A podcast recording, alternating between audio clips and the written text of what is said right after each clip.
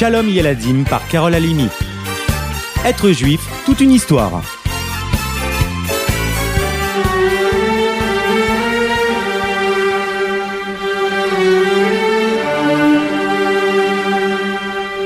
Dans quelques jours, c'est l'Akba Omer. Nous connaissons tous l'histoire de Rabbi Shimon Bar Yochai, dont nous allons fêter la Iloula, et qui fut poursuivi par les soldats romains pour avoir mis en garde le peuple juif contre l'invasion spirituelle de l'Empire romain. Il resta 13 ans en tout, enfermé dans une grotte, et n'en sortit qu'à la mort de l'empereur. Il nous dévoila les secrets les plus cachés de la Torah dans le Zohar, le livre qu'il écrivit dans la grotte. C'est le 18 Iyar qu'il quitta ce monde.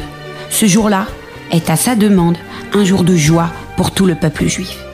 Il est couramment enseigné que celui qui veut des enfants peut en faire la demande sincère ce jour-là, et il sera exaucé dans l'année. Pourquoi? Écoutons un peu le secret de sa naissance pour le comprendre. Yochai vivait au temps du Second Temple.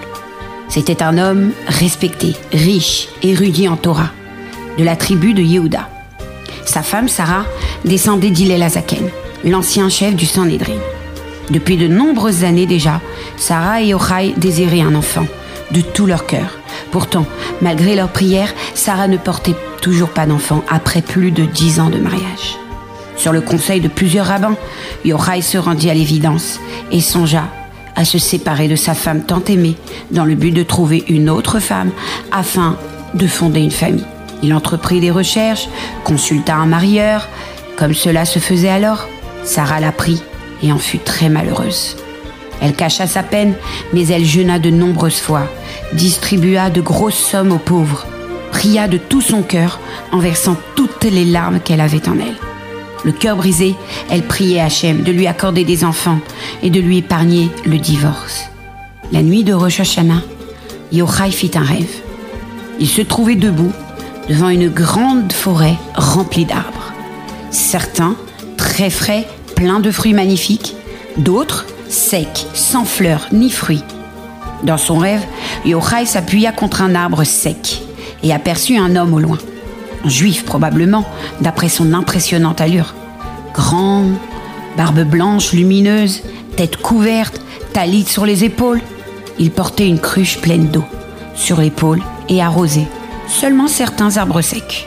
En s'approchant, l'homme s'arrêta et tira de sa poche une petite fiole d'eau pure. Arrosa l'arbre contre lequel Yochai était adossé et lui prodigua de nombreuses bénédictions. À peine l'eau fut-elle versée qu'elle s'éleva tel un jet d'eau et arrosa tout ce qui se trouvait autour. Aussitôt, l'arbre produit de très belles grosses pommes juteuses entourées de feuilles fraîches. Il continua ainsi de fleurir à vue d'œil.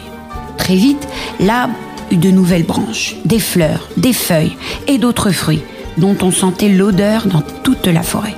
Yochai se réveilla avec un sentiment étrange de joie. Il raconta son rêve à Sarah. Certainement, lui dit-il, les arbres sont des femmes.